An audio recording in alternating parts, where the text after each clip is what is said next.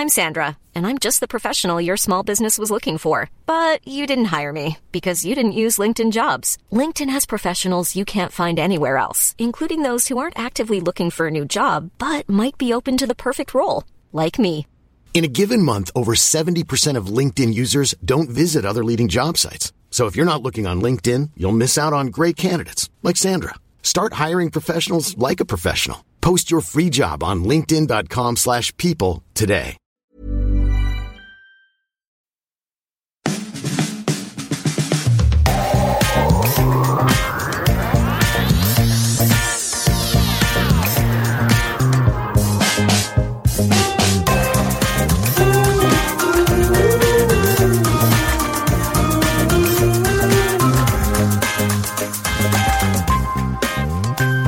Das ist Feminismus mit Vorsatz, der Podcast rund um feministische Perspektiven mit mir, Laura. Dieses Mal mit einer so noch nie dagewesenen Gesprächsfolge zu einem so noch nie dagewesenen Thema in diesem Podcast. Schwangerschaft. Ich kann natürlich nicht bei allem immer darauf warten, dass es mich betrifft, bevor ich darüber sprechen kann, aber in diesem Fall habe ich mal wieder keine Mühen gescheut und bin dem Experiment Schwangerschaft im echten Leben nachgegangen, damit ich dir exklusiv und aktuell als auch unbestechlich authentisch vom feministischen Reisen als Schwangere berichten kann. Da ich aber recht schnell feststellen musste, wie individuell diese Reise ist, habe ich mir Unterstützung von meiner Podcast-Kollegin Maximiliane Hecke geholt. Sie arbeitet als Synchronsprecherin und tauscht sich monatlich mit ihrer Freundin Alice Hasters im Feuer und Brot Podcast zu Themen zwischen Feminismus und Popkultur aus. Als wir miteinander sprachen, war ich gerade im sechsten Monat schwanger und residierte noch in Beirut und Maxi begnügte sich mit der Endphase ihrer Schwangerschaft, also war sie so im neunten Monat. Und so individuell die Erfahrungen auch sind, vieles bewegt uns gleichermaßen. Ich habe mit Maxi zum Beispiel darüber gesprochen, wann wir verraten haben, dass wir schwanger sind, wie wir mit der ewigen Weißt du schon, was es wird Frage und Kommentaren zu unseren Körpern umgehen und was es mit uns macht, einerseits vulnerabler zu sein und hier und da nach Hilfe fragen zu müssen und andererseits nicht ständig in Watte gepackt werden zu wollen. Und es ging darum, inwiefern uns all die neuen Regeln und möglichen Kontrollen beschäftigen, die während so einer Schwangerschaft plötzlich aus dem Boden schießen und so wahnsinnig dringlich erscheinen. Ich hoffe, du hast Lust, mit in unsere Lebensrealitäten einzutauchen, um dich vielleicht sogar verstanden zu fühlen, weil es dir ähnlich geht, oder um der nächsten schwangeren Person, die du triffst, mit mehr Verständnis um die Hochs und Tiefs begegnen zu können. Los geht's. Hallo Maxi. Hallo Laura. Schön, dass wir heute zusammen sprechen können. Ich habe mich wirklich sehr drauf gefreut, weil das äh, für mich jetzt immer eine sehr heilsame Erfahrung war, mich mit anderen schwangeren Personen auszusprechen über das, was uns so umtreibt. Einfach weil, ja, oft ja. ist es eben so, dass natürlich die, die gerade nicht schwanger sind, können halt vieles dann einfach doch nicht so nachvollziehen. Und ja. genau, deswegen liebe ich es einfach, dass wir uns jetzt die Zeit nehmen. Ja, ich freue mich auch, dass es noch geklappt hat. Wir haben ja, ja gar nicht voll. damit gerechnet, erst, dass wir so spät, so, noch so ein spätes Zeitfenster finden. Und jetzt äh, hat's geklappt. Umso schöner. Du bist ja jetzt schon in der Zeit im Mutterschutz, soweit man das eben für Selbstständige sagen kann. Ne? Du mhm. bist jetzt so ein bisschen selber am gucken, wie weit du das tatsächlich frei hältst oder so, ne? Ja, also ich bin jetzt natürlich in den letzten Wochen, ich wollte mir als Selbstständige schon eigentlich auch die sechs Wochen gönnen, aber das hat halt leider wieder nicht geklappt. Also es ist dann immer so, dass noch irgendwie ein oder zwei Termine dann doch irgendwie noch weiter kleckern oder man nimmt dann doch noch was an, weil man denkt, ach super, das könnte ich doch noch schaffen, ist doch kein Problem. Und dann, ähm, ja, merke ich aber jetzt doch, dass es irgendwie so einen ganz großen Impuls doch gibt, der sagt, ich habe keinen Bock mehr, ich will, ich will die Zeit für mich nutzen, ich will mich zurückziehen. Und also bei mir ist da so ein ganz starker Trieb eigentlich, da jetzt auch aufzuhören. Und ich immer, wenn ich Mutterschutz höre, bin ich auch so, oder wenn Leute sagen, du bist eigentlich im Mutterschutz, dann werde ich auch immer innerlich so ein bisschen wütend, weil ich so denke, nee, ich hab keinen. Also niemand schützt mich außer ich selbst. Ich habe mir das immer vorgestellt, ja, ich mache noch bis zum letzten Tag, ist ja alles easy, aber es ist jetzt eben doch schon ganz anders anstrengend und man hat irgendwie so kleine Zipperlein und will sich auch einfach nicht so überanstrengen. Kurze Side Note zum sogenannten Mutterschutz. Für Schwangere, die angestellt sind, ist gesetzlich geregelt, dass sie sechs Wochen vor dem errechneten Geburtstermin aufhören können zu arbeiten und ihr Gehalt weiter über die Krankenkasse und den Arbeitgeber ausgezahlt bekommen. Bis acht Wochen nach der Geburt geht das dann so weiter. Für Selbstständige gilt das nicht. Die müssen sich zum Beispiel im Vorhinein um eine Krankenversicherung mit Krankengeld kümmern oder schlichtweg gespart haben, um sich diese arbeitsfreie Zeit leisten zu können. Die Tischlermeisterin Johanna Röh stellte während ihrer Schwangerschaft fest, dass sie im Grunde bis zur Entbindung weiterarbeiten muss, weil ihr eben auch niemand die Fixkosten für ihren Betrieb erstattet. Daraufhin startete sie eine Petition, die den Bundestag auf das Thema gleiche Rechte im Mutterschutz für selbstständige Schwangere aufmerksam machte. Im Bundestag waren sich die PolitikerInnen selten so einig. Eine Änderung soll also kommen. Nur die Finanzierung ist wie so oft nicht klar. Das heißt, bisher geht's leider nur um warme Worte und wir müssen uns noch gedulden, bis da tatsächlich was kommt.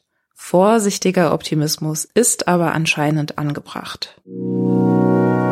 Und, und wie sehen deine Tage jetzt aus? Also jetzt habe ich meinen letzten Arbeitstermin gestern gehabt und jetzt ist es eigentlich alles nur noch so restliche Orgasachen. Also ja, Treffen mit der Hebamme hier und da, sich auf die Geburt vorbereiten. Gestern habe ich dann irgendwie mal so meinen Geburtsplan, so, ein, so eine Vorlage ausgedruckt oder so, dass man noch mal so ein bisschen Kliniktasche packen, solche Sachen mache ich jetzt und ich will mir da aber auch ganz gerne Zeit für nehmen, weil ich bin einfach ein Mensch, der der sowas gerne in Ruhe macht, so so möchte ich auch jetzt irgendwie diese Zeit nicht so in in so einem Rush erleben. Das finde ich irgendwie gar nicht so schön die Vorstellung.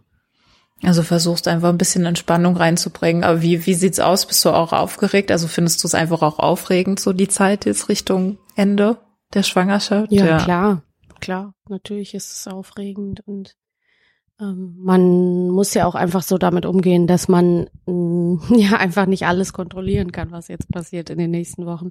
Also ist auch so immer so lustig, wenn dann Leute so viele sagen dann so, ich habe das im Gefühl oder so oder fragen dann einen, ja, hast du denn ein Gefühl, ob früher oder ob das Baby früher oder später kommt? Und ich bin so, ich kann, ich könnte jetzt irgendwie sagen, ich habe das Gefühl, es kommt genau zum Termin, aber das ist völlig egal, was ich für ein Gefühl habe. Also ich habe kein Gefühl dazu letztendlich. Es wird passieren, so wie es passiert. Und natürlich macht einen das auch ein bisschen aufgeregt. Ja. Und hast du dich, ähm, sorry, das hätte ich wahrscheinlich auch noch mal checken können, aber hast du dich schon im Podcast mit anderen Schwangeren ausgetauscht oder meintest du jetzt eher so im Privaten auch? Nee, ich meine jetzt im Privaten vor allem. Also mhm. gerade äh, seitdem ich in Beirut bin, habe ich ja so äh, zumindest analog gar nichts mehr mit anderen Schwangeren zu tun. Also in Berlin ist tatsächlich mhm. so, dass ich da auch zwei Freundinnen habe, die zwar in anderen Wochen natürlich, aber genau, die halt auch gerade schwanger sind, mit denen ich mich dann irgendwie auch immer mal treffen konnte und so. Ach, Wahnsinn. Und den Unterschied habe ich dann schon stark gemerkt, als ich dann hier mhm. war, dass ich dann so gemerkt habe, oh, ich glaube, weiß nicht, ich suche mir mal einen schwangeren Yoga raus oder so, einfach nur um mal wieder eine mhm. andere Schwangere zu sehen oder so und irgendwie so zu merken, ah, mhm. ich bin nicht alleine, weil mhm. irgendwie so in diesem Projekt Schwangerschaft habe ich dann für mich gemerkt, ist man ja doch irgendwie alleine. Also klar, mein Partner versucht schon irgendwie ähm, mit am Start zu sein, aber ich meine, es ist halt mein Körper, mit dem das alles irgendwie so ja. passiert und ja, meine Gefühle und es ist schon schwierig, das eben auch verständlich für andere zu machen. Also ich finde es jetzt zum Beispiel, seitdem ich das Baby spüren kann, seitdem diese Bewegungen da sind, ich würde wirklich gerne beschreiben, ja. wie das ist, damit Außenstehende das irgendwie besser nachvollziehen kann. Aber ich kann nicht mehr sagen als, da bewegt sich halt was in deinem Bauch. Ich kann es nicht anders beschreiben. Und ich glaube nicht, dass man sich das dann äh, darauf folgend äh, besser vorstellen kann. Mhm. So. Ich hatte sowas gelesen wie so kleine, am, ganz am Anfang wie so kleine Blubberbläschen oder so, Schmetterlingsflügel. Das fand ich für die Anfangsbewegung so eine ganz treffende Beschreibung, eben weil es nicht so ist, so wie man stellt sich so einen Tritt vor oder so ein, ne, sowas. Mhm was direkt so massiv äh, als Bewegung, menschliche Bewegung oder so zu spüren ist. Und das ist es ja erstmal nicht. Das ist ja so was ganz diffuses innen drin. Also ein Gefühl, was man so noch nicht kannte. Ich habe äh, tatsächlich gar keine Freundin, glaube ich, die zeitgleich mit mir schwanger ist. Nicht, dass ich jetzt irgendwen vergesse. Doch, ich habe ein paar von meinen alten äh, Kölner Mädels aus Köln, aber ich habe in Berlin niemanden, der jetzt so direkt äh, nah dran ist.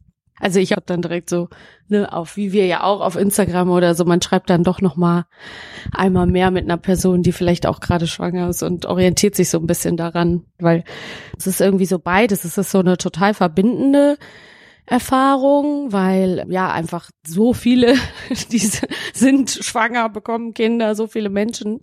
Und gleichzeitig ist es eben auch so eine isolierende Erfahrung, weil man einfach merkt, so Leute, die damit nichts zu tun haben oder die äh, das nicht interessiert, die sind dann auch richtig draußen. Also es ist dann so ein wie so ein Geheimbund. Ja, absolut, absolut. Und wenn man sofort reinkommt. Und gleichzeitig ist das so komisch, weil ich denke mir dann immer so, also, dass Menschen sich reproduzieren, ist ja eigentlich Basis der Menschheit. Ja. Und dass das dann irgendwie immer so an den Rand gedrängt wird und irgendwie die wenigsten, also ja, Leute, die nicht schwanger waren, die noch nicht das wirklich in ihrem Freundeskreis und so weiter hatten. Ich merke es halt hier in Beirut, weil ich hier eher mit jüngeren Personen nochmal unterwegs bin. Mhm. Da merkt man auch noch mehr so Berührungsängste und äh, dass man sich irgendwie, es wird sich nie so richtig getraut, irgendwie tatsächlich jetzt so geradeaus zu fragen, weil dass es Fettnäpfchen gibt, das hat sich anscheinend schon irgendwie rumgesprochen, aber es ist ja jetzt nicht so, dass ich irgendwie nie darüber reden will oder so. Also für mich ist es ja auch alles irgendwie Magic und cool und äh, neue Erfahrungen und natürlich manchmal ja, auch ja. anstrengend. Und natürlich will ich mich darüber mitteilen, aber natürlich mhm. auch eher auf die Art und Weise, dass ich einfach mal erzählen darf und mir halt zugehört wird und ich jetzt nicht zwangsweise ja. irgendwelche Ratschläge oder sowas brauche, ne? So, das ja. ist ja oft so ein bisschen das Problem. Also das ja gerade zu diesem Kinder kriegen, Kinder haben, irgendwie alle dann doch eine Meinung haben, ja. die sie, wer ja. weiß, woher sich so mhm. genommen haben. Und ich fühle mich dann hier und da natürlich schon vulnerabler und sensibler, ja. dass ja, ich mich dann natürlich da manchmal verunsichert oder vielleicht sogar angegriffen fühle. Ne? Also das ist ja auch wirklich eine Balance, die da irgendwie gehalten werden muss. Aber ich glaube, ja, einfach äh, mehr so dieses einfach mal zuhören, wie eigentlich gerade so die Lebensrealität von Schwangeren ist und so. Also das würde mir hier ja. und da schon helfen.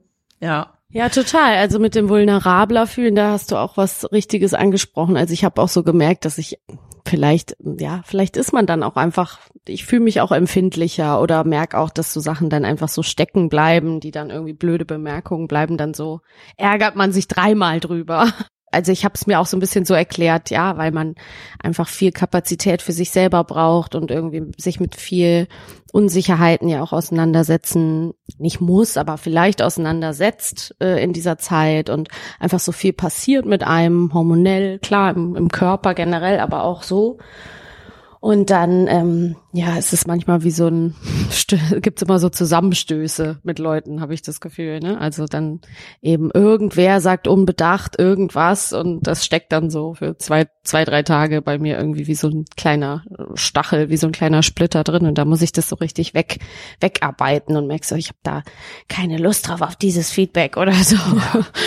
Das ist auf jeden Fall so. Absolut. Und gleichzeitig, also es ist interessant, dass du das sagst mit dem, ähm, einfach zuhören oder so, weil ich hatte dann auch irgendwann mal auf Instagram so geschrieben, obwohl das ja eigentlich normal sein sollte, ne, mit dem, dass man nicht den Körper von Schwangeren immer so krass kommentieren soll und es ist ja total krass so, also ich weiß nicht, wie es bei dir ist, aber alle gesellschaftlichen Richtlinien von wegen man kommentiert keinen Körper, ist ja, sind ja außer Kraft gesetzt bei Schwangeren. Also jeder sagt, oh, der Bauch ist groß, der Bauch ist klein, oh krass, oh, hm, oh, hm.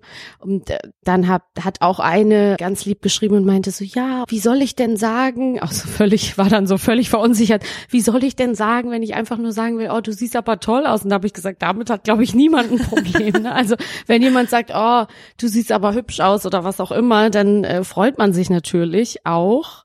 Das war so natürlich nicht gemeint, sondern es geht eher in dieses zu groß, zu klein, zu viel, zu wenig, was auch immer, weil das ist einfach so individuell und es kann einfach so nerven. Ne? Also das sind dann so, wow, du bist ja riesig oder ja, ja. wow, man sieht ja noch nichts mhm. und die meisten Menschen, die ich kenne, die schwanger sind, die freuen sich ja auch, wenn man irgendwann ein bisschen was sieht. Also bei mir war das so, dass ich mich total darauf gefreut habe und ja, und dann überlegt man aber natürlich immer wieder so, bin ich in irgendwie in so einem, in Anführungsstrichen, üblichen Rahmen, wo befinde ich mich auf der Skala. Man kann das ja gar nicht abschalten.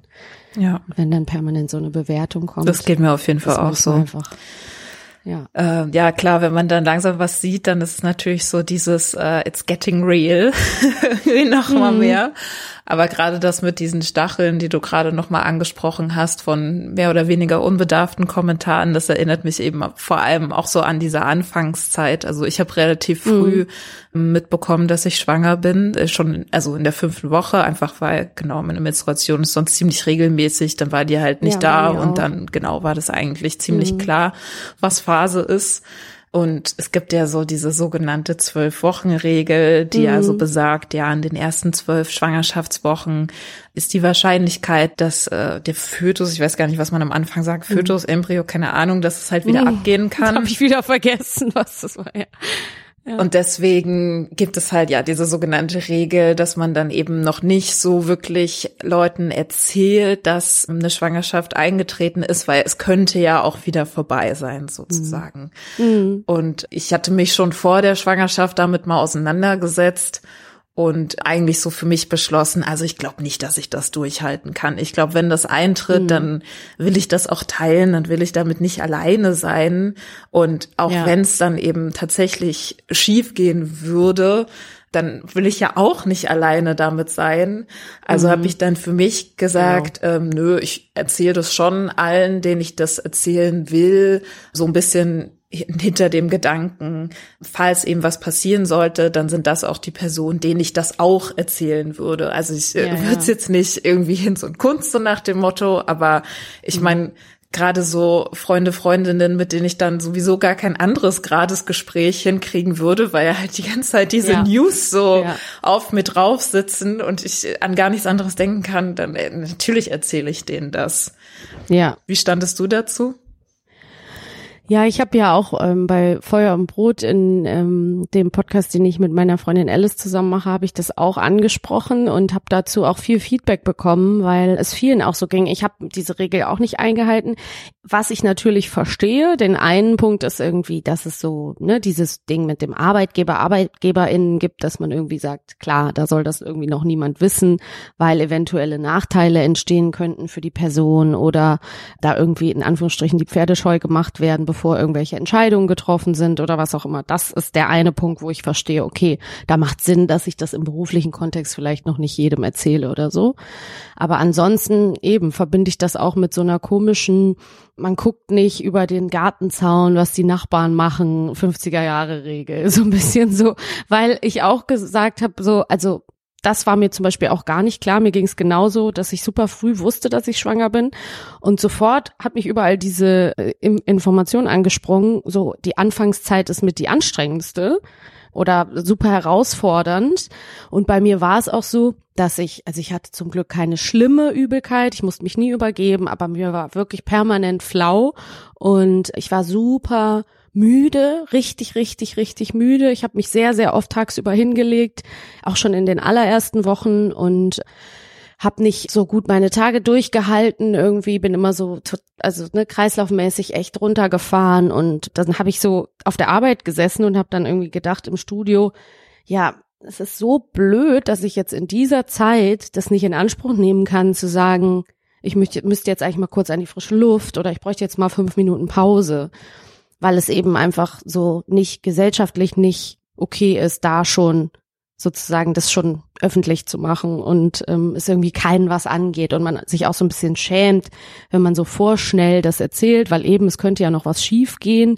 Dann gibt's ja auch so diese seltsamen Formulierungen, ne, dieses so, ein Abgang. Das Baby könnte abgehen. Mhm. Und es ist irgendwie so, es sind so komische Umschreibungen, wo man wirklich so eine Tabuisierung auch irgendwie durchspürt. Und Stimmt. bei mir ist es dann auch so, wenn ich dann auf den Geburtstag gehe und nicht mal einen Sekt mittrinke, weil ich sonst einfach auch super gerne irgendwie ne, abends mal einen Wein trinke, fällt es auch vielen Leuten sofort auf. Und ich habe dann einfach nicht eingesehen, dass ich da so ein Theaterstück vorspiele. Also eine Freundin von mir meinte dann auch so super süß, so ja, du kannst es ja auch faken und dann gehst du kurz in die Küche und dann machst du dir Sprite in das Glas oder so und ja, alles cool, wenn man da Bock drauf hat und wenn man sich damit wohler fühlt. Ich fühle mich damit total, also für mich war das viel zu anstrengend. Ich hatte überhaupt keine Lust und ich habe das dann auch relativ früh Leuten erzählt, eben auch mit dem Gedanken, wenn jetzt was passiert, dann würde ich wahrscheinlich eh darüber sprechen mit manchen Leuten. Und die Leute, die ich nicht sehen würde, dann wäre es mir auch, also ne, wenn jetzt irgendjemand das zum Beispiel auf einem Geburtstag mitbekommen hätte, ja, dann wäre es mir auch egal. Weißt ja. du? Also so, dann würden die irgendwann die Information schon bekommen. Voll. Ja, was habe ich damit zu tun? Ja, also insofern sehe ich das auch so. Ich finde, das schränkt ein. Also für mich war das dann eben auch recht schnell geklärt, wie ich jetzt damit umgehe. Und ähm, genau, dann habe ich das auch so mit meinem Partner abgesprochen und wir sind dann so gefahren, sag ich mal. Aber was mich dann halt überrascht hat, waren dann die Reaktionen der Leute. Also mhm. es waren natürlich nicht alle, aber es waren manche, die dann eben der Meinung waren, mir dann erklären zu müssen, dass das ja jetzt dann noch gar nicht sicher ist. Ja, ja, ja, ja, das war bei mir auch so. Und das hat natürlich, also das sind genau diese Spitzen, von denen du vorher gesprochen hast, die dann natürlich komplett hängen geblieben sind, weil natürlich hatte ich auch ultra Angst, dass jetzt noch irgendwas passiert. Mhm. Natürlich war ich super unsicher, aber auf der anderen Seite habe ich mich halt auch voll gefreut und hab's halt nicht gebraucht, dass mir jetzt Leute von außen eben noch mal sagen, ja. Ja, also das Schärfste war wirklich ein Kumpel, der dann meinte, ja, dann kann ich ja jetzt erstmal nur halb gratulieren. Ja, ja. Weil es eben noch nicht diese zwölf Wochen waren so. Und ich halt richtig so, also ich konnte in dem Moment gar nicht reagieren. Mhm. Also das ist dann so hängen geblieben über Tage, wenn nicht Wochen, wo ich echt so dachte, das kann ja irgendwie nicht dein Ernst sein. Das war so auf dieser ja, Kumpelebene irgendwie. Und auch später weiß ich noch, dass ich bei so einem Beratungsgespräch war, so äh, berufliches, keine Ahnung, so Orgakram sozusagen, also schon eher so eine institutionellere Ebene und da hatte die dann eben auch gefragt, na, wie weit sind sie denn? Überhaupt von außen wird ja dann oft gefragt, so in welchem Monat sind sie denn? Ja. Und als Schwangere rechnet man ja eigentlich immer eher in Wochen. Gar nicht mehr in Monaten, ja. Und weiß gar nicht, also ich weiß meistens gar nicht, welcher Monat das dann eigentlich ist. Ja. Und gerade in so einer Situation da habe ich mich dann, glaube ich, auch verrechnet oder so, weil ich dann irgendwie so Aufregung. Äh, keine Ahnung, dann irgendwie so äh, äh, zweiter Monat oder so, weißt du? Ja. Und dann war sie halt auch so, äh, dann ist das ja noch gar nicht sicher. Aber ich war halt irgendwie so, ja, okay, aber aktuell ist es halt so und das wird halt meine berufliche Zukunft beeinflussen. Ja. Weil ich gehe ja jetzt erstmal davon aus, dass ich ein Baby bekomme. Also was ändert das denn jetzt nur, weil ich noch nicht drei Monate äh, rum hab sozusagen? Also oh, das hat mich fertig gemacht. Ja, außerdem ist natürlich auch Triggerwarnung natürlich für alle so, die dieses Thema von ja Sternenkindgeburten oder so, für die das schwierig ist. Aber es ist ja auch einfach so, es gibt ja auch danach gar keine Sicherheit. Also dieser Satz, das ist noch nicht sicher. Ich meine, natürlich gibt's, kann man prozentual das ausmachen, aber diese Sicherheit gibt's ja nicht. Und die haben wir ja nun mal nie. Die Sicherheit, wie so ein Leben verläuft oder ein Start ins Leben verläuft, das, da, da gibt's nun mal Voll. keine Sicherheit. Und deswegen finde ich es auch so. Also ich bin, bin da genau bei dir. Ich, ich äh, habe das auch ein paar Mal erlebt, auch dieses, ja, dann gratuliere ich noch nicht. Und dann denke ich so, ja, aber wir müssen doch irgendwie jetzt von dem ausgehen, was wir jetzt haben und jetzt ja. freuen wir uns. Und wenn uns dann was Trauriges bevorsteht, dann können wir und dann können ja. wir dann traurig sein. Also es ist ja immer ganz blöd, wenn man sich so dieses Gefühl nimmt vorher. Ne? Also dann kannst du dich ja über gar nichts mehr genau. freuen theoretisch, weil es könnte morgen vorbei sein. Ja. So, also ich dachte dann auch so, also vielleicht hinkt der Vergleich auch so ein bisschen, aber wenn man heiratet, weißt du, Ehen werden zu 40 Prozent wieder geschieden. In diesem ersten Trimester ist diese ähm, ja Wahrscheinlichkeit, mhm. dass dass es schief geht in Anführungsstrichen irgendwie auch so zwischen 30 und 40 Prozent. Ähm, mhm. Gehe ich deswegen nicht zu der Hochzeit? Also äh, so, naja, okay. Das ist mir nicht sicher. Genau, na, ob das hält, I don't know. Aber ich finde, also gerade das, was du jetzt mit Sicherheit und vorhin haben wir auch über so Kontrolle gesprochen, auch so mit sich bringt. Also ich finde, das ist wirklich eine krasse Herausforderung während der Schwangerschaft, dass vorher diese eingebildete Sicherheit, die man sich also die ich mir in meinem Leben dann irgendwie so geschaffen habe mit, ich habe irgendwie die und die Abläufe in meinem Alltag und das gibt mir halt irgendwie Sicherheit oder ich habe irgendwie dieses äh, feste Einkommen oder sowas. All diese Rahmenbedingungen sind halt ganz klar einfach nicht mehr vorhanden mhm. in dieser Schwangerschaft. Es ist halt klar, mhm. dass irgendwie alles und nix irgendwie passieren kann. Und das finde ich schon wirklich auch sehr herausfordernd, damit umzugehen. Also es gibt ja dann irgendwie so ja, Möglichkeiten, ähm, keine Ahnung, irgendwas, also zum Beispiel Krankheiten oder sowas auszuschließen, indem man halt mhm. bestimmte Regeln befolgt. Mhm. Und das ist auch das, was mir irgendwie die Gynäkologin direkt beim ersten Termin, den ich ehrlich gesagt auch erstmal so ein bisschen vor mir hergeschoben habe. Also ich bin nicht gleich zu Gyn gerannt, weil ich irgendwie so dachte, mh, hm, äh, ich glaube, ich warte mal noch kurz, bevor das alles so institutionalisiert mhm. wird, weil ich glaube, da wartet dann so einiges auf mich und mhm. ich sollte auch recht behalten, weil wirklich so bei diesem ersten Termin ähm, ja. war es dann direkt so diese Übersicht von Ernährungsregeln, was man halt jetzt weglassen sollte und was nicht, um eben irgendwelche, Be also Listerien, Bakterien, wie auch immer von dem Baby wegzuhalten und eben auch diese ganze Diskussion um irgendwelche Extra-Untersuchungen, für die man eben manchmal nur bestimmte Zeiträume in der Schwangerschaft hat, so dass man sich dann eben doch schon relativ früh damit beschäftigen mhm. sollte, ob man die dann eben macht oder nicht. Und ich war nach diesem ersten Termin erstmal komplett überfordert. so. Wie ging's dir? Die man ja auch dann ähm, zu den Untersuchungen oft auch noch zusätzlich bezahlen muss, ne? also in, in äh, vielen Fällen ähm, ja. diese extra Checks.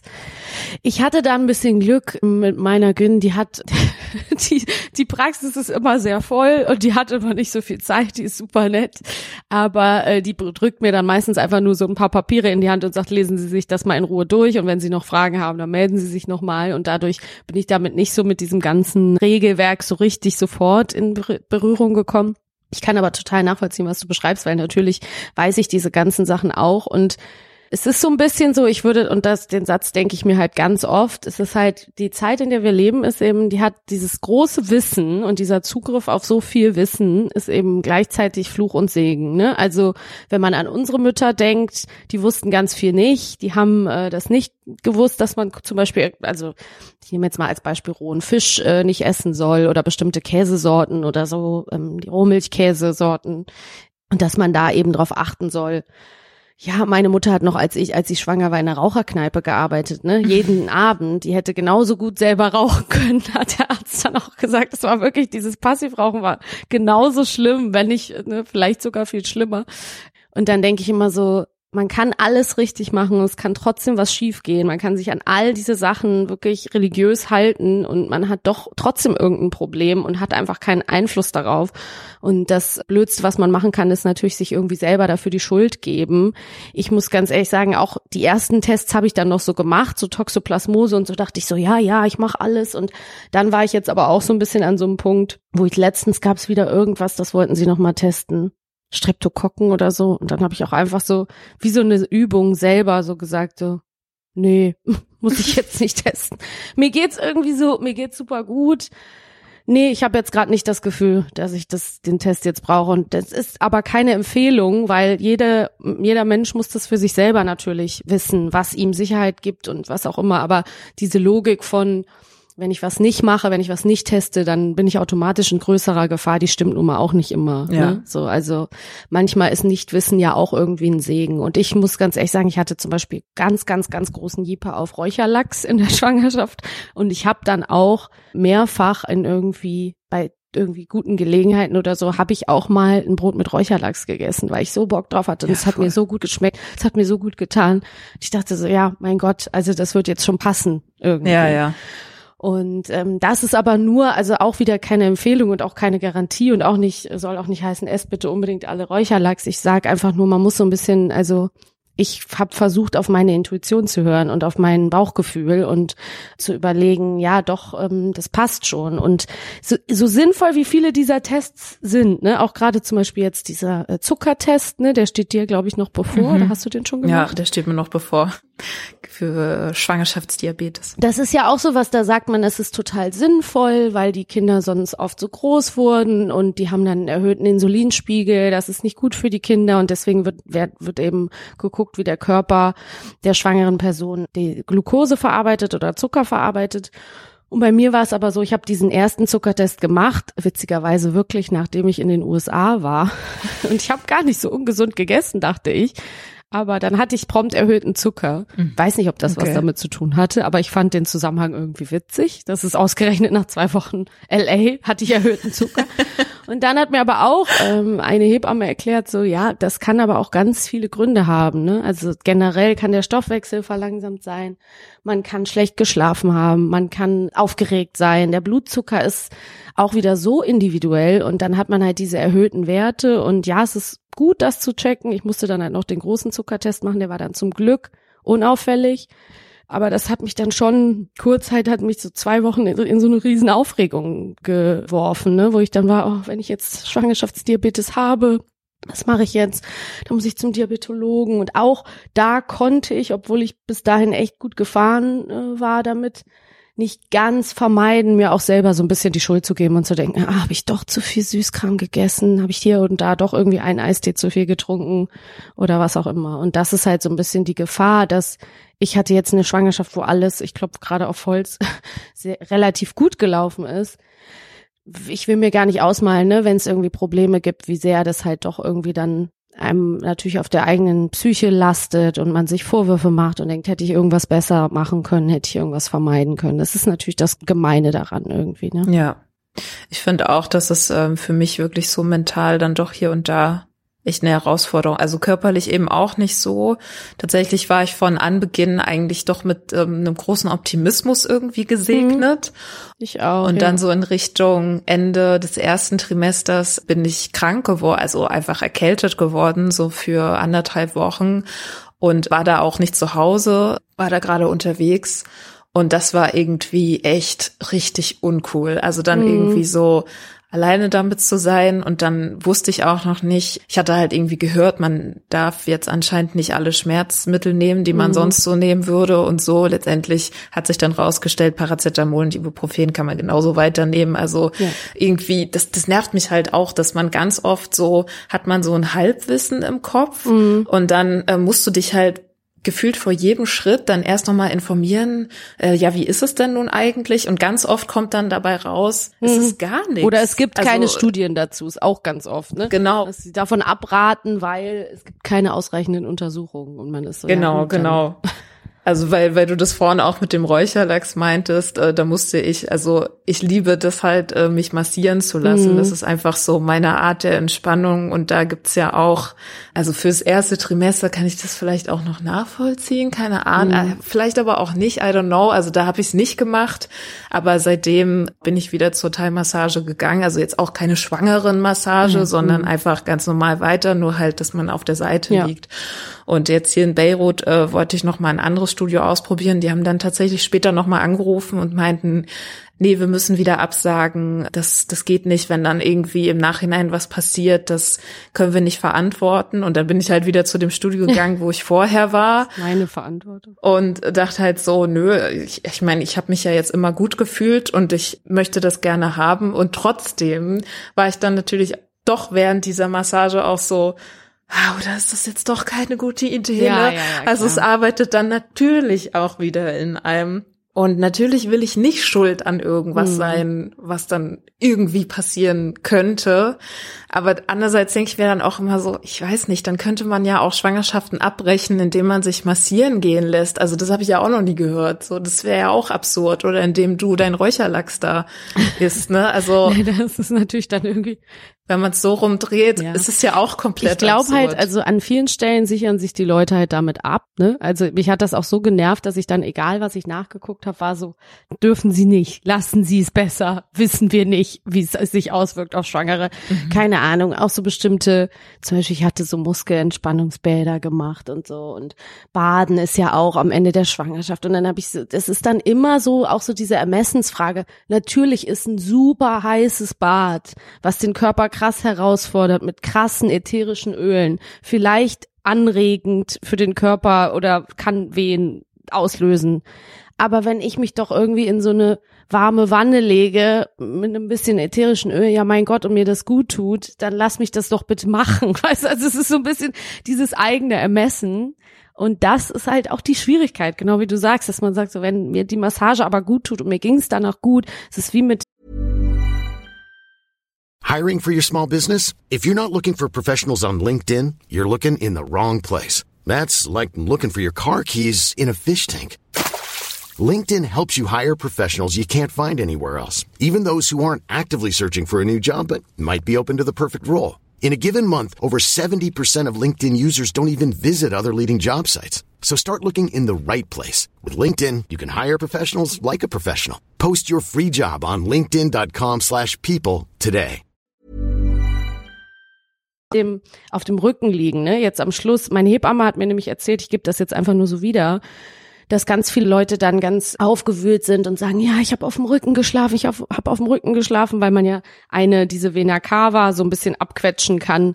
Und dann heißt es, das Kind sei in der Rückenlage schlecht versorgt. Und deswegen heißt es, sie dürfen nicht auf dem Rücken liegen. Und man ist so, ich habe halt auch schon ein Nickerchen gemacht und bin auf dem Rücken aufgewacht. Ja, es ist aber überhaupt kein Problem, weil in der Regel ist es so, dass dein Körper halt dir schon ein Signal gibt und merkt, oh, ich lege mich mal besser auf die Seite. Also eigentlich kann man sich auch wieder ein bisschen auf die eigene Intuition verlassen. Und meine Hebamme hat gesagt, ich kann es nur wiedergeben, dass zum Beispiel in dem Fall immer erst dir selber schlecht wird und schwummrig wird oder du schlecht Luft kriegst, dass du darauf eigentlich reagierst bevor dem Kind irgendwas passiert oder das irgendeine Missversorgung hat. Aber es sind natürlich alles hier auch nur unsere persönlichen Erfahrungen und unsere persönlichen Einschätzungen. Das ist einfach nur, von mir ist das so ein bisschen als Appell gemeint, sich wieder so auf das eigene Gefühl zu verlassen, weil das eben ganz individuell ist. Niemand war in deinem Körper mit diesem Kind schon schwanger. Ja. Das heißt, man kann keine allgemeine Regel machen. Ne? Einfach irgendwie auf sich hören, gut auf sich achten und versuchen in so einer Connection mit dem eigenen Körper zu sein, sich vielleicht ein, zwei Leute zu suchen, wo man sagt, da höre ich drauf und den Rest einfach ignorieren. Ja. Weil sonst ist es auch ja. zu viele. Also ignorieren ist auf jeden Fall etwa, also ja, eine Tätigkeit, der man viel nachgehen muss, glaube ja. ich, in der Schwangerschaft. Also, oder zumindest bei diesen ganzen Dingen, die man dann eben doch ausprobiert, eben auch den Mut zu haben, das dann eben abzubrechen. Ne? Also, das ist für mich schon eine Herausforderung, Dinge dann eben nicht einfach durchzuziehen, sondern eben wirklich zu sagen, so, nee, das fühlt sich jetzt halt gerade nicht gut an, ja. dann mache ich das jetzt nicht mehr. Also, das klingt irgendwie so selbstverständlich, aber ich, also ich gehe regelmäßig zur Chorprobe und normalerweise stehen wir da dann eben. Und für mich ist es schon eine Überwindung, dann nach der Hälfte der Zeit oder so, mir einen Stuhl zu nehmen und mich halt hinzusetzen. Ja, weil es halt irgendwie, mhm. naja, es hat halt irgendwie was mit Schwäche zeigen oder sowas zu tun, womit ich anscheinend nicht so gut klarkomme. Ja. Und äh, das ist ja also für mich eben einfach eine Herausforderung auch während dieser Schwangerschaft, weil wir haben schon gesagt, man fühlt sich vulnerabler und natürlich mhm. äh, hier und da kommen eben diese körperlichen Zimperlein und man kann eben zum Teil nicht mehr nicht mehr so schnell den Berg hier hochrennen oder keine Ahnung, ist halt öfter müde und so weiter. Und wenn man dann nicht das Glück hat, dass gerade das Umfeld automatisch drauf achtet, ja, muss man halt selber die Grenzen setzen und das finde ich schon echt anstrengend, einfach nochmal. Ja, ist es auf jeden Fall. Und das macht ja auch keiner für einen selber. Zum Beispiel, ich habe die Erfahrung gemacht mit der Maske. Und ich habe wirklich vorher, wäre ich ein Mensch gewesen, der gesagt hätte, äh, ach, stellt euch doch nicht so an, jeder kann äh, mal eine Stunde eine Maske tragen. Aber ich habe das wirklich nach 20 Minuten maximal gemerkt, dass ich zu wenig Sauerstoff äh, gefühlt hab für mich und das Baby und das mir total, also so hat sich's angefühlt, ist das jetzt ganz äh, laienhaft formuliert, ähm, war bestimmt alles okay, aber es hat sich nicht gut angefühlt und ich musste dann eben auch öfter fragen, ob ich dann einfach mal kurz abnehmen kann oder musste eben aus dem Wartezimmer mal rausgehen und mal kurz die Maske abnehmen. Ich habe dann auch gefragt, ob ich mich einfach irgendwo auf eine Liege legen kann. Ja, voll. Kurz in eigener Sache. Der Podcast lebt mit dir und mit dir und mit dir als Zuhörende und kann nur weiter bestehen und seine Message verbreiten, wenn du mithilfst. Zum Beispiel kannst du ihn jetzt in deiner Podcast-App bewerten, per Messenger oder Social Media weiterempfehlen oder meine Arbeit via Steady, PayPal oder direkte Überweisung finanziell unterstützen. Die Links auch zum Shop mit den Feminismus mit Vorsatz Socken in Flieder, Weiß und Schwarz findest du wie immer in den Show Notes. Ich danke herzlichst den 60 Mitgliedern, die mich monatlich bei Steady mit mindestens drei Euro unterstützen. Und danke natürlich auch an alle, die zwischendurch mal spenden. Es ist immer wieder eine sehr schöne Überraschung. Und danke für über 1000 Bewertungen auf Steady und Apple Podcasts.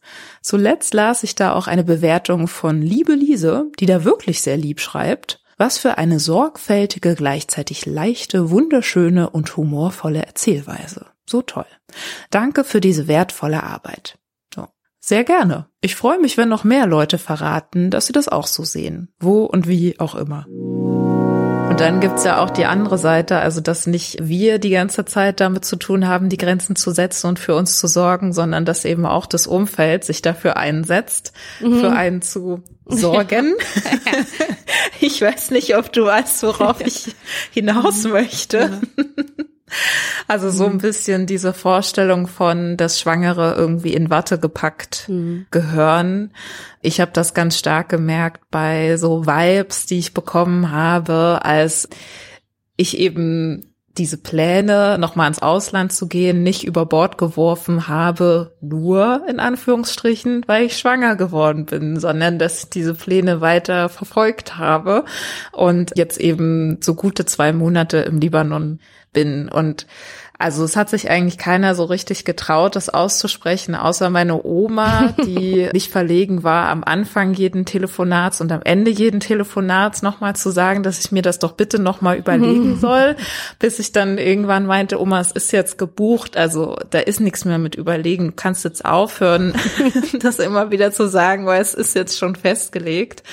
Und sonst waren es halt eher so immer so unterschwellige Reaktionen auch von Freundinnen, die so, ach so, ach du machst das jetzt trotzdem. Ah krass, ich dachte, das hätte sich jetzt irgendwie dadurch erledigt. Ah okay, ja, mhm, gut, so. Und dann habe ich halt auch gesehen, als ich mich dann um die Auslandskrankenversicherung gekümmert habe, dass die eben auch nur im Notfall einschreiten. Also ich glaube, das ist auch normal bei allen anderen Krankheiten irgendwie so. Auslandskrankenversicherung ist halt eher dafür da, dass die im Notfall einschreiten. Aber irgendwie, ich weiß nicht so, in meiner optimistischen Vorstellung hatte ich halt so, ach na ja, dann so einmal noch mal zu so einer Kontrolle, zu so einem Ultraschall oder sowas gehen. Ja. Why ja, not? Wäre doch eigentlich ganz nett. Ja. Ähm, da wusste ich auch noch nicht, dass ich dann, also dass das dann jetzt schon die Zeit ist, wo ich das Baby sowieso spüren kann. Also das ist ja dann auch noch mal was anderes. Da brauche, also ich persönlich brauche dann diese Kontrollen sowieso weniger. Mhm. Aber das hat mich dann schon noch mal so, naja, hat mir dann schon noch mal so ein Reality-Check gegeben, dass das halt einfach nicht vorgesehen ist, dass Schwangere dann irgendwie noch mal großartig in der Weltgeschichte unterwegs ja. sind. Ja, ja. das stimmt.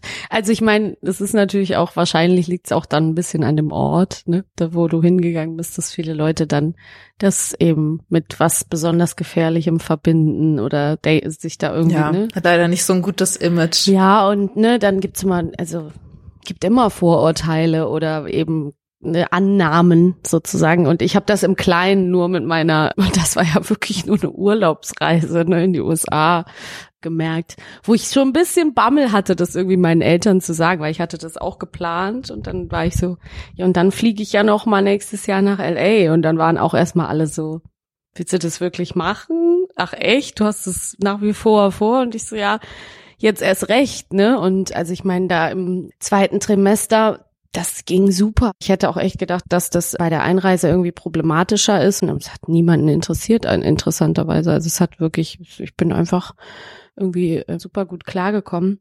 Wie gesagt, danach ein bisschen diese Aufregung mit dem Zuckertest. Aber eigentlich bin ich so froh, dass ich das noch gemacht habe, auch weil das jetzt einfach noch so schön ist, wenn man jetzt in diesen doch sehr kleinen Kosmos sich zurückzieht nach der Geburt und irgendwie versucht, sich als Familie erstmal kennenzulernen und einzugrooven und sich auch diese Zeit nimmt.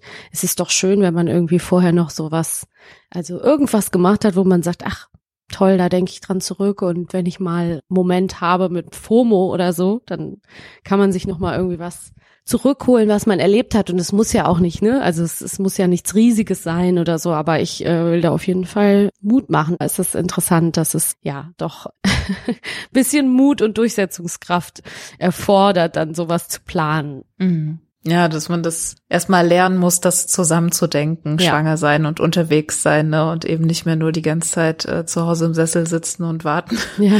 bis das Baby kommt. So, also für mich war es auf jeden Fall auch die absolut richtige Entscheidung. So Mhm. diese ersten Wochen, die ich dann hier war, habe ich richtig so gemerkt, oh Gott, I'm living again. So, also Ja, ich war cool. so unterwegs und irgendwie so, habe so in der ersten Woche irgendwie so viel erlebt wie in den drei Monaten davor. Hatte ich irgendwie das Gefühl, also es war richtig so, ah, okay, ja, endlich kann ich hier mal wieder machen, was, also was ich will und irgendwie sehe neue Sachen und lerne neue Leute kennen Ja. und so weiter. Also das hat mir so Mhm. voll die neue.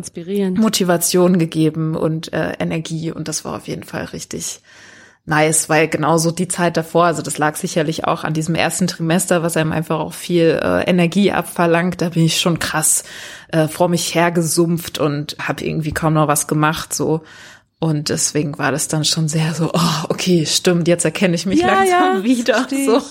Es ging mir auch so zum Beispiel, dass ich noch mit da auf der Spotify Podcast Messe war und so. Und das war dann so cool. Also so Kleinigkeiten, wo man, weil ich habe mir immer vorgestellt, früher auch so, ne, als ich jünger war, immer gedacht, ich werde so easy going, schwanger, ich gehe auf jede Party noch und gehe noch abends überall hin und trinke dann meinen alkoholfreien Wein und so und ja, I was lazy. Ich war auch einfach zu Hause und hab super, super müde und hatte auch oft natürlich keine Lust. Ich hatte natürlich auch Glück, das war dann einfach, ähm, ne, Herbst war dann der Anfang der Schwangerschaft, dann war halt viel im Winter und dann geht sowieso weniger. Das ist natürlich, hat man noch weniger das Gefühl, zu was zu verpassen. Aber ja, ich kann das total unterschreiben. Also ich habe dann einfach weniger gemacht und dann ist es aber umso schöner, wenn man sich gewisse Dinge nochmal nimmt, weil am Ende freut man sich total. Also ich habe jetzt echt von meiner Reise mir so ein kleines, so ein kleines Foto Magazine drucken lassen Oh, cool. und freue mich halt schon, wenn ich dann irgendwie mal hier sitze und denke, ach, ich erlebe nix oder ich erlebe immer das Gleiche. Aber dann kann ich halt noch mal gucken, was habe ich dieses Jahr eigentlich schon erlebt? Ach doch, da ist schon was passiert. Und wenn man das Bedürfnis nicht hat, ist es ja auch in Ordnung. Ne? Aber für mich ist es auf jeden Fall auch was, wovon ich zehren kann. Ja, absolut. Also was das Ausgehen angeht und so, da habe ich auch ganz schnell gemerkt, allein die Vorstellung, mich jetzt in irgendeine Bar zu setzen, da hat es mich einfach gar nicht mehr hingezogen. Also das hat sich irgendwie automatisch von vornherein dann recht schnell eingestellt, dass ich so war, nee, also das Nee, brauche ich einfach nicht so. Ich gehe gerne essen, Ja, ja. ne, wir können gerne essen gehen und dann kann ich meine 5000 Mango-Lassis, die ich gerade unbedingt brauche, in mich reinkippen oder Ja, was weiß ich ich. Ich hatte auch mal so eine so eine Woche, wo ich die ganze Zeit Himbeeren essen musste oder so. Das können wir gerne alles zusammen machen. Aber warum ich mich jetzt in eine Kneipe setzen muss, mh, Nee. nee, das hat dann irgendwie nicht mehr so Es reingepasst. ging bei mir auch wirklich nicht. Es klingt echt bescheuert, weil ich vorher auch selber so gerne eine Partyraucherin, sage ich mal, war und dann irgendwie abends gerne zum Wein auch eine Zigarette oder mehrere Zigaretten geraucht habe. Aber es wäre auch nicht mehr gegangen, in eine Raucherbar zu gehen, muss ich echt sagen. Also das hat mich von Anfang an so gestört, der Rauchgeruch. ja, es stinkt wie Hulle, oder? Also da, das Ja. finde ich auch immer noch nur eklig, ne? Und man will diese Person nicht sein, aber ich sitze wirklich so an der Bushaltestelle und mich stört so jemand, der zwei Meter neben mir eine Kippe raucht. Und natürlich weiß ich dann im Kopf, ist, wir sind draußen, ich kann mich ja wegbewegen, wenn es mich stört. Aber es hat mich massiv gestört. Also Ja. krass, wie das bei mir zumindest irgendwie geregelt war, dass ich bestimmte Gerüche einfach unerträglich fand. Auch so Nagellack oder dann im, im Straßensmog. Ich war viel mit dem Auto unterwegs und wenn ich die Fenster auf hab, es hat so gestunken für mich alles. Also krass, Ja. wirklich krass, weil da das ich interpretiere es dann natürlich so, dass der Körper einem einfach sagt, diese Gifte zu meiden, ne, und sich irgendwie de davon fernzuhalten. Mhm, denke ich auch. Das habe ich hier im Libanon auf jeden Fall auch unterschätzt. Also Libanesinnen lieben Rauchen. Das wusste ich nicht. Geil. Überall rauchen Leute. Ja. Und ähm, die Kultur ist anscheinend auch eher so, dass schwangere Libanesinnen sich dann auch eher noch dazusetzen würden. So, also die dann anscheinend, äh, ja, sehen die da nicht so das Problem, hat mir zumindest äh, meine Chefin der Heinrich Böll gesagt, dass das anscheinend so ist. Aber ich finde halt auch, es stinkt einfach wie Hulle. Also ich bin die ganze Zeit echt so, oh, wie, wie könnt ihr euch das antun? Und auch Alkohol ähm, Ja. riecht also genau im Chor ähm, wird dann gerne Bier getrunken oder so. Und es, also es riecht dann für mich wirklich wie die heftigste Alkifahne. Ja. Das ist auch ganz schlimm. so. ja, ja.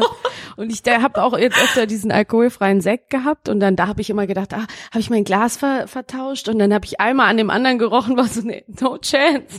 Ich würde total, ich würde so, ich würde sofort, das, also das ist mir nicht schwer gefallen. Ich glaube, das ist aber auch Glück, weil bei manchen ist es eben, die haben total Bock auf den Wein und die vermissen das dann. Mhm. War bei mir aber auch nicht so. Also bei mir war es von Tag eins, war die Lust auf Kippen und Alkohol einfach weg. So, ich bin gespannt, ja. wenn ähm, dann irgendwann mal das erste Aperol Spritz wieder schmeckt oder so. Ähm, ja, da bin ich auch gespannt ja, drauf, auf jeden Fall. Oder so der erste ja. kleine, ich glaube, es wird eher so der erste kleine halbe Sekt, ne? Und dann muss man ja. Ja, ja genau, sonst dreht man wahrscheinlich komplett durch direkt, wenn man dann so überhaupt es nicht mehr verkraftet. Es haben ja auch so lustige Leute, haben mir erzählt, das fand ich aber irgendwie total witzig. Diese Angabe ist ohne Gewehr, bitte nicht nachmachen, dass man, es gibt ja nach der Geburt diese Phase, wenn man, bevor man ähm, das Baby zum ersten Mal an die Brust legt, egal ob man jetzt stillen will oder nicht, es kriegt ja oft diese, soll ja diese erste Milch bekommen und die ist ja schon länger drin sozusagen oder schon länger vorbereitet in der Pipeline. Und dann gibt's so eine Phase, wo man theoretisch so einen kleinen Sekt trinken kann. So nach der Geburt. Und ich habe auch von mehreren gehört, dass sie dann so angestoßen haben mit so einem Mini-Champagner oder einem Mini-Sekt. Und dann waren sie so, ja, war jetzt aber auch nicht so geil. Und ich dachte so, ja, die Vorstellung finde ich cool und auch irgendwie so romantisch, dass man dann sagt, Cheers. Aber so, ob man dann da Bock drauf hat, wahrscheinlich hat man doch wieder mehr Bock auf den Mangolassi. Also wenn ich von mir ausgehe. Ja. Oder Ayran oder so, sowas Erfrischendes. Ich träume eigentlich von Sushi am Krankenhausbett dann. Ja, finde ich auch super. Aber ehrlich gesagt muss ich auch sagen, ähm, es gibt hier so einen veganen Sushi-Laden und ich war die ganze Zeit nicht, bin ich nicht auf die Idee gekommen, mir einfach veganes Sushi zu bestellen. Und das ist auch super geil. Also wenn man da so ein bisschen mhm. diese, es gibt ja auch diese ganzen mit irgendwelchen geilen Crispy Flakes und dann ist es Avocado in Tempura und so. Also das ist eigentlich schon ein super Ersatz. Also dann hat man Sushi doch nicht mehr so muss man doch nicht mehr so vermissen. Das stimmt. Nur weil es dann kein echter Aal ist oder so. oder der gute Lachs wieder. Ja. Wenn man dann doch mal so unterwegs ist, also bei mir ist es ja noch so, ich, ich muss es nach wie vor sagen, dass ich schwanger mhm. bin. Man sieht es mir immer noch nicht so richtig an, beziehungsweise ich habe so Methoden mit so Hemden, die ich knote und so gefunden, um das so ein bisschen zu verstecken, weil ich, also gerade hier in dem Kulturkreis, weiß ich halt, was die Fragen dann sind. Ne? Das erste ist dann natürlich immer, bist du verheiratet? Natürlich bin ich verheiratet. Und das zweite ist dann eben, was wird's denn? Wird's ein Junge oder Mädchen? Und gerade wenn Männer das fragen, was, also hier sind es halt sehr oft Männer, weil die eben viel in der Öffentlichkeit dann äh, diese Jobs bekleiden, was weiß ich, beim Obsthändler oder so, und ich dann eben sage, ja, es wird ein Mädchen, dann sehe ich da auch immer so eine kleine Enttäuschung. Ist das wirklich so? In den Augen der Männer. Habe ich schon so manchmal den Eindruck, dass manchmal so, ah, mhm. so, hm, okay. Und deswegen, also ich brauche dieses Gespräch jetzt nicht allzu oft, deswegen bin ich jetzt noch nicht so erpicht darauf, dass man es jetzt wirklich auf drei Kilometer immer schon sehen kann, dass ich irgendwie schwanger bin. Aber ich glaube, in Deutschland ist jetzt so diese erste Reaktion auf, ah, du bist schwanger, vielleicht gar nicht so anders. Vielleicht wirst du nicht ständig gefragt, ob du verheiratet bist. Mhm. Ja, aber das Geschlecht ist natürlich obsessiv Thema und das hat mir echt auch äh, widerstrebt. Also ich bin da auch echt am Anfang, dachte ich so, vielleicht sage ich auch überhaupt niemandem, was es wird. Und ich habe dann auch echt so eine Zeit lang auch öfter gesagt, so ja, am Ende wird's ein Kind, ne? Es wird ein Kind und sagt mir, was es, wie es sich fühlt, was es ist. Ähm, so blöd das klingt, weil ich das, ich, also diese Obsession macht mich fertig. Es ist jetzt Gott sei Dank ein bisschen weniger geworden, weil ich halt nicht mehr so viele Leute treffe, weil ich nicht mehr so viel ne, unterwegs bin, bisschen weniger mache und mehr so in meinem kleinen Kosmos mich jetzt bewege. Und auf der Arbeit treffe ich natürlich viele Leute, aber es ist einfach was, ja, äh, mit Wohlwollen gesagt, es ist was, wo jeder was zu sagen kann und eine der ersten Fragen, die man halt stellen kann, die so halbwegs unverfänglich ist, ne? Also keine Ahnung, gleich nach, wow, du siehst ja schon richtig krass äh, schwanger aus oder dein Bauch ist ja schon riesig oder was auch immer. Mm. Was natürlich nerviger ist noch, ist natürlich die Frage, und was wird's? Das nächste und dann können Leute sich freuen und ich habe das Gefühl, dass egal welches Geschlecht man nennt, da eine Freude da ist, ne, dass Leute sich sagen, ah ja, wie schön. Mir war, ne, ich hätte da natürlich auch überhaupt keine Vorliebe gehabt, mir war es wirklich völlig wurscht. Aber es ist halt einfach dieses unglaubliche Festklammern in so einer Binarität und einfach dieses, das Kind muss da irgendwie reinpassen und ich habe halt auch ein Riesenproblem mit so einer früh ja, ist es eine Sexualisierung? Was ist es so einer frühen Erwachsenenbrille auf Kinder? Ne? Also auch, dass man irgendwie so als klein bei kleinen Babys dann sagt, keine Ahnung, oh, die flirtet ja schon richtig oder das wird oh ja Gott, mal so ein oh. Herzensbrecher oder so. Ne? Mit den Augen wird er aber ganz viele Herzen brechen oder irgendwie so. Also ich finde es ganz, ganz mhm. schlimm und auch wirklich mehr als toxisch. Und ähm, mhm. ja, würde mir natürlich auch wünschen, dass da Kinder einfach Kinder sein dürfen. Ne? Und das hat sich einfach nicht verändert. Ich habe mich mit meiner Mutter jetzt unterhalten am Wochenende und die meinte so, ja krass, es ist immer noch so wie früher. Und sie hat sich schon voll bemüht, mich irgendwie so ja, sie ist halt so eine, ne, wollte halt auch, dass ich so ein toughes kleines Mädchen bin und hat dann immer mir irgendwie coole Klamotten und Latzhosen und sowas angezogen, aber irgendwann kam ich dann halt auch in die Kleidchenphase und wollte dann Prinzessin sein und dann haben die Leute auf der Straße gesagt, oh, wie schön sie in dem Kleidchen und oh, wie schön, dass du so ein schönes Kleidchen anhast und es ist einfach was, wo Leute sich immer so dran entlanghangeln. Ja, absolut. Ja, ich komme halt auch nicht so richtig drauf klar, dass es den Leuten anscheinend dann irgendwie ein klareres Bild darüber gibt, äh, was da in mir mhm. vorgeht. Also ob das nun ein Mädchen oder ein Junge ist, aber du meinst ja schon, das ist ja auch so ein bisschen diese eingebildete Sicherheit, die man sich dann über dieses binäre System so ja weiter ans Bein bindet und gleichzeitig also genau war ich ja auch nicht davor gefeit, ne? Also als mhm. ich dann erfahren habe, dass es eben ein Mädchen wird, dann war ich schon so, ah krass, dann wird es also eine Mutter-Tochter-Beziehung. Und in meiner ja, Vorstellung ja. ist das halt irgendwie was anderes als eine Mutter-Sohn-Beziehung. Mhm. So, oder im Vorgespräch meintest du ja auch, ne, man imaginiert dann so ein bisschen, wie die Pubertät wird. Und so ging mhm. mir das tatsächlich auch. Also, dass ich dann direkt so nach diesen Klischees dann irgendwie gefischt habe. Ah, okay, krass, ja, dann muss ich dir ja erklären, wie das mit der Menstruation ist und so. Mhm. Und ich dachte wirklich auch so, oh, und ich muss aufpassen, dass sie dann nicht schwanger wird. Und also wirklich auch so, mhm. oh, diese ungefilterten mhm. Gedanken, die dann einfach so auf einen da niederprasseln. Alter.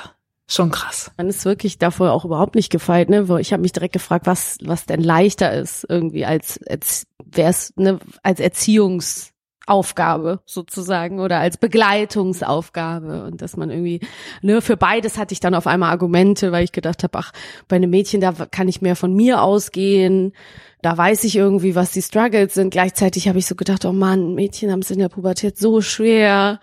Und dann habe ich gedacht, ja, es ist nicht viel einfacher, einen Jungen zu erziehen, weil die werden ja irgendwie so ein bisschen mehr in Ruhe gelassen. Das ist natürlich auch totaler Quatsch. Ne? Also warum geht man davon aus, sei einfacher oder weniger dimensional einen Jungen zu erziehen, weil wir Jungen weniger Dimensionen zugestehen. Ne? Irgendwie habe ich das Gefühl. Oder ja. die zwar in mancher Hinsicht natürlich irgendwie Privilegien genießen, in anderer Hinsicht aber unheimlich beschnitten werden in ihrer Freiheit. Und ja, deswegen, also da habe ich das genauso gefühlt wie du. Und auch, ich fand das auch gut, was du im Vorgespräch gesagt hattest, ne, dass man selber das Gefühl hat, man kennt das Kind dann schon ein bisschen besser und man kann schon was darüber annehmen und kann sich schon so vorstellen, ja, und findet der dann später Dinosaurier gut oder findet sie dann, äh, muss ich dann mit ihr mhm. ins, äh, keine Ahnung, Eiskönigin-Musical gehen? Also jetzt so ganz platt, ne? Ja. Oder, aber eigentlich weiß man ja nichts. Nee, man weiß eigentlich gar nicht mehr. Eigentlich ist es einfach also, ein, ein Wesen, ein Mensch, äh, der rauskommt und der kann wirklich ne, ein, ein, es ist eine ganz eigene Persönlichkeit mit ganz eigenen Vorlieben und irgendwie, ja, braucht die Gesellschaft Kategorien und Regeln. Und ja. so funktioniert es halt. Also das Einzige, was ich und mein Partner dann wussten, ist, dass wir, wir hatten das Kind aus Spaß Luigi genannt. Ah, ja. Also einfach so, ey, was geht eigentlich bei Luigi ja, so? Ja. Und dann genau haben wir halt das Geschlecht erfahren und also das vermutliche Geschlecht. Und wir waren dann schon erstmal so, haben uns so angeguckt, oh, es ist gar nicht Luigi. Ja. So. Und dann so, jetzt brauchen wir irgendwie einen neuen Namen. Und also wir haben genau nämlich nach wie vor keinen, keinen festen Namen, aber weiter einen Projektnamen. Und jetzt ja, ist ja. es gerade Genie in a Bottle. Süß. Jetzt ist es immer Genie. Ja, ist ja auch in der Bottle sozusagen noch. Ja, absolut. Cooking up. genau. Ja, total krass. Es ist ja auch schön. Also es ist ja auch, ähm, es macht doch Spaß, sich so vorzustellen, ne? wie das Leben irgendwie aussehen kann mit so einem kleinen Menschen. Ja, sehr aufregend.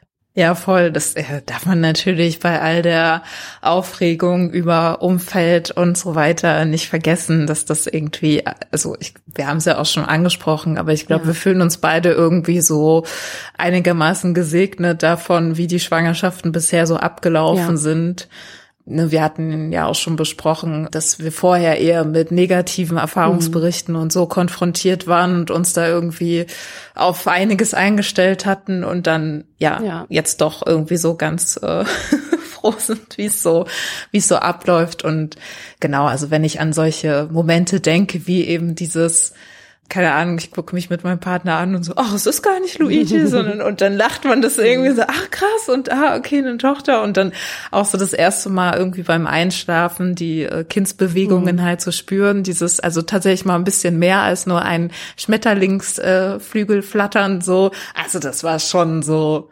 übelst Magic oder natürlich das immer so dann auf dem Ultraschall zu sehen, ja. gerade bei den ersten, da ging mein Baby so richtig ab, also da war so richtig Party auf jeden Fall und wir waren halt wirklich so ein bisschen, wow, okay, was geht bei dir? Cool, okay, aber du bist auf jeden Fall quieklebendig. Ja, meins so. versteckt sich immer.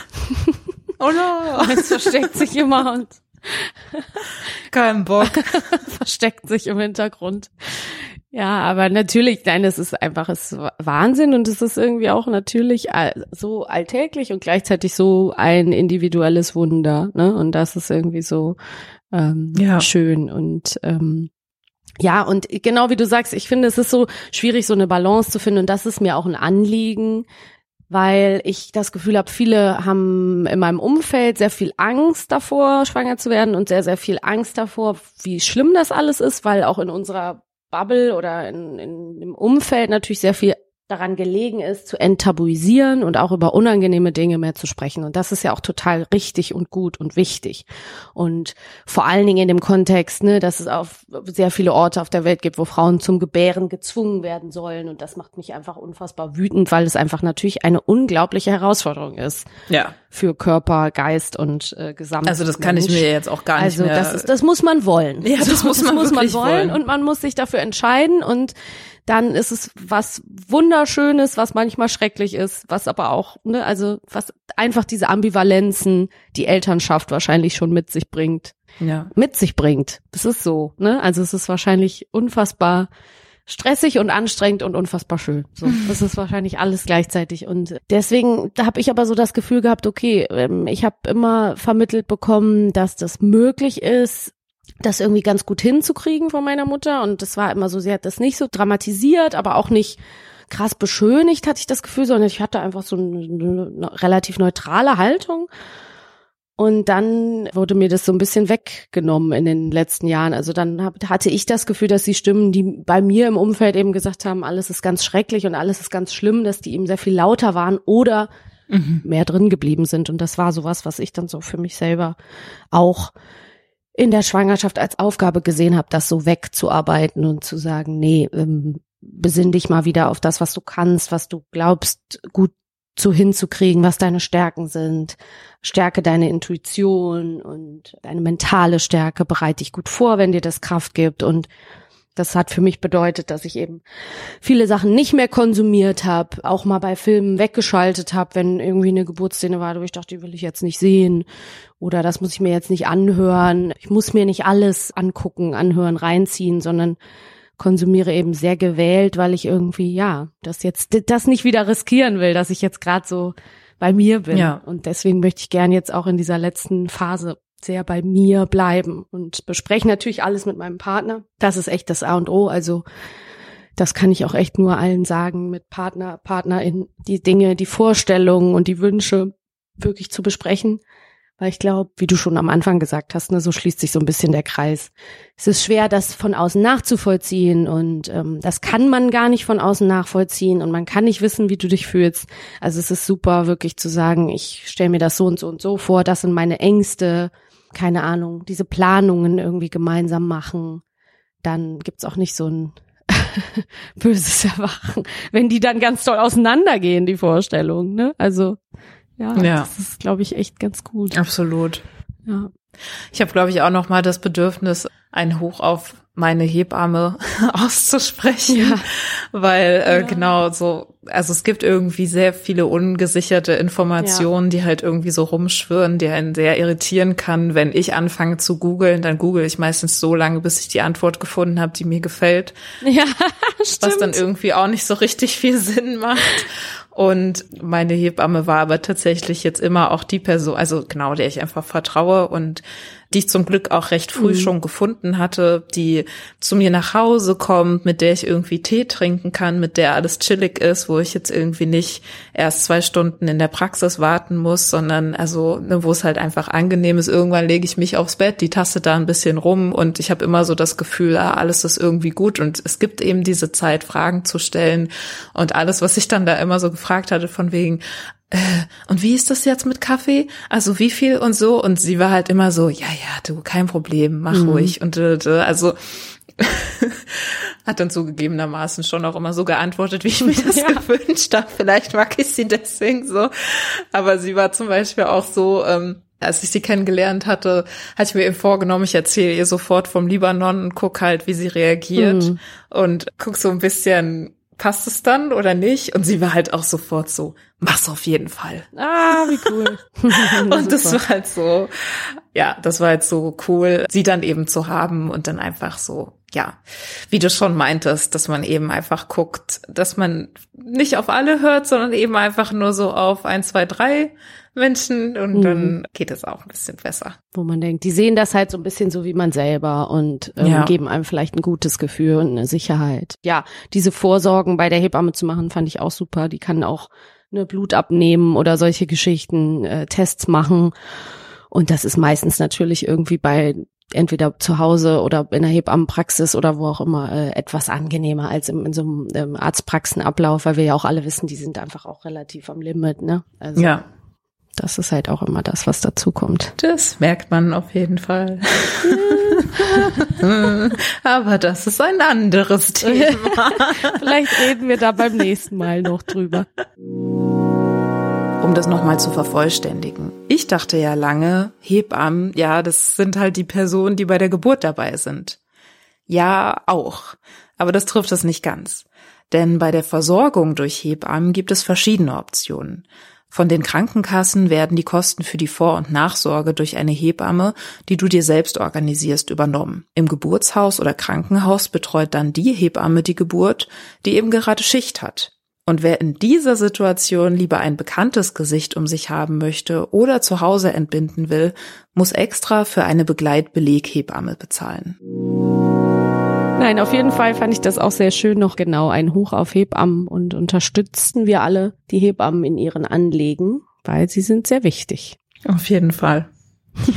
Liebe Maxi, ich danke dir. Ich glaube, wir haben so das besprochen, was wir uns so vorgenommen hatten, ja. was so, sich so zumindest in mir irgendwie neben dem Baby bewegt hatte und äh, ja. dich dann offensichtlich auch angesprochen ja, gut hat. gepasst.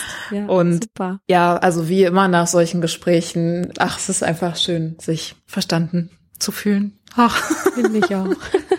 Danke für die Einladung auf jeden Fall. Ja, Danke, danke, dass du sie angenommen hast. Danke für den Austausch. Sehr gerne. Und ähm, ja, vielleicht können wir ja tatsächlich noch mal irgendwann so eine Folge machen. Wer weiß, Mit einem Update. dann ein paar Monaten mal oder so genau ja. und schauen dann, wie es ja. geht. Drücken cool. wir uns erstmal die Daumen für die nächsten Monate, Auf dass jeden alles Fall. gut geht. Das wird schon. Ja. Gut. Mach's gut. Du auch. Tschüssi. Tschüss. Das war unsere Gesprächsfolge zum Thema Schwangerschaft. Ich danke Maxi, dass sie sich auf dieses kleine Abenteuer mit mir eingelassen hat und Liska für ihre redaktionellen Hinweise. Übrigens für einen queeren Blick in die Geburtshilfe verlinke ich dir das Hebammenkollektiv Cocoon in den Show Notes. Schon alleine, weil die Sprache rund ums Kinderkriegen krass vergeschlechtlicht ist, lohnt sich der Blick auf die Webseite für alle, die sich dafür sensibilisieren wollen, dass eben nicht immer alles nur Mutterschaft und Frauenarztpraxis ist. Ich persönlich bin mittlerweile auch in der Endphase meiner Schwangerschaft angelangt und ja, ich muss einfach gucken, wie und vor allem in welchen Zeitabständen es mit dem Podcast weitergeht. Ich habe auf jeden Fall noch sehr viel Stoff aus dem Libanon zu verarbeiten und den will ich dir auf jeden Fall nicht vorenthalten. Für zwischenzeitliche News folge mir gern auf Instagram. Feminismus mit Vorsatz Podcast heißt mein Profil dort. Ich verbleibe wie immer mit feministisch vorsätzlichen Grüßen. Tschüss.